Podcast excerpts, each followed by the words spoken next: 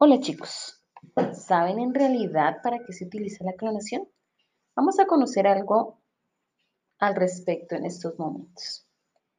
En el año 2000 fue hallado muerto el último ejemplar de la especie de cabra montesca Pirinaica.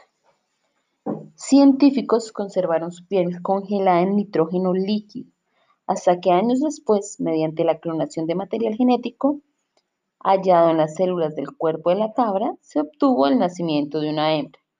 Aunque esta cabra murió poco después de nacer por un defecto en sus pulmones, se demostró que es posible clonar un organismo a partir de células de un cadáver, lo que puede ser un hallazgo muy valioso para salvar especies extintas.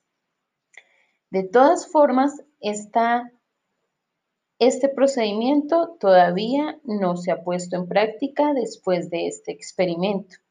Lo que sí les puedo contar es que en la actualidad la clonación se está utilizando para clonar las mascotas. ¿Cómo así?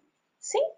Todos sabemos que para algunos humanos las mascotas son muy importantes en su vida. Entonces hay algunas algunas empresas estadounidenses de Surcorea o de China que se están dedicando a esto. Simplemente están vendiendo la posibilidad de que tu mascota amada nunca muera.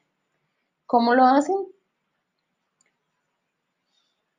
Contratas el servicio con alguna de estas empresas y simplemente cuando todavía tu mascota se encuentra muy saludable, toman células de tu mascota y las guardan para que en el momento en que tu mascota fallezca, tú tengas la oportunidad de obtener nuevamente ese ser amado.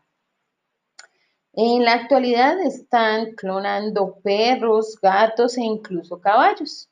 ¿Y cuánto cuesta esto? En la actualidad vale más o menos 40 mil euros si estamos hablando de un perro o 20 mil euros si estamos hablando de un gato.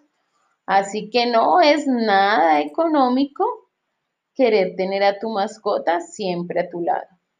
Pero ¿será que clonar a tu mascota garantiza que va a ser exactamente igual a la que perdiste? ¿O definitivamente, por más de que tengan el mismo material genético, pueden ser diferentes? Eso es algo que tú mismo debes pensar y hallar la respuesta.